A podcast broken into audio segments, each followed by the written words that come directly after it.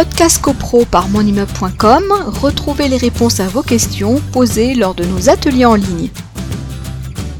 Alors, dans la liste des pièces que, que j'ai listées et que vous retrouverez très facilement sur Internet, il y a quand même une particularité qu'il faut euh, souligner, c'est-à-dire le cas où on achète un lot annexe, une cave par exemple, et l'hypothèse où vous achetez dans une copropriété un lot copropriété au sein de laquelle vous êtes vous-même déjà copropriétaire. Ça peut, ça peut très bien être le cas. Vous êtes propriétaire d'un appartement et vous avez la possibilité, par exemple, d'acheter une chambre de service parce que ça présente un intérêt euh, direct. Ou un, ou un parking? Ou un parking.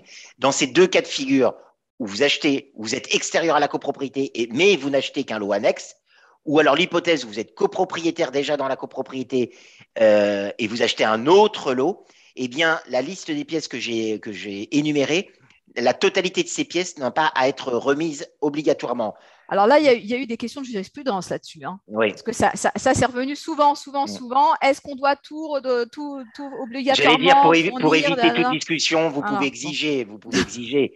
Mais par exemple, le règlement de copropriété, l'état descriptif de division, les procès-verbaux d'assemblée générale, on considère que ce n'est pas nécessaire, puisque étant copropriétaire, euh, vous avez assisté, en tout cas, vous avez été convoqué aux assemblées euh, générales, vous avez le règlement de copropriété, vous avez l'état descriptif de, division, le carnet d'entretien également, vous en avez eu connaissance par l'extranet euh, parce que vous êtes déjà copropriétaire.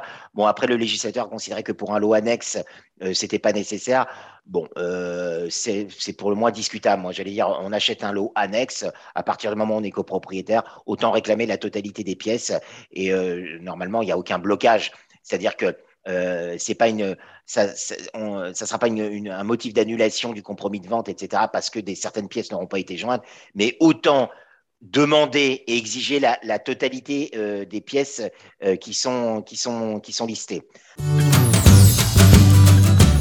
Podcast CoPro par monimmeuble.com, retrouvez les réponses à vos questions posées lors de nos ateliers en ligne.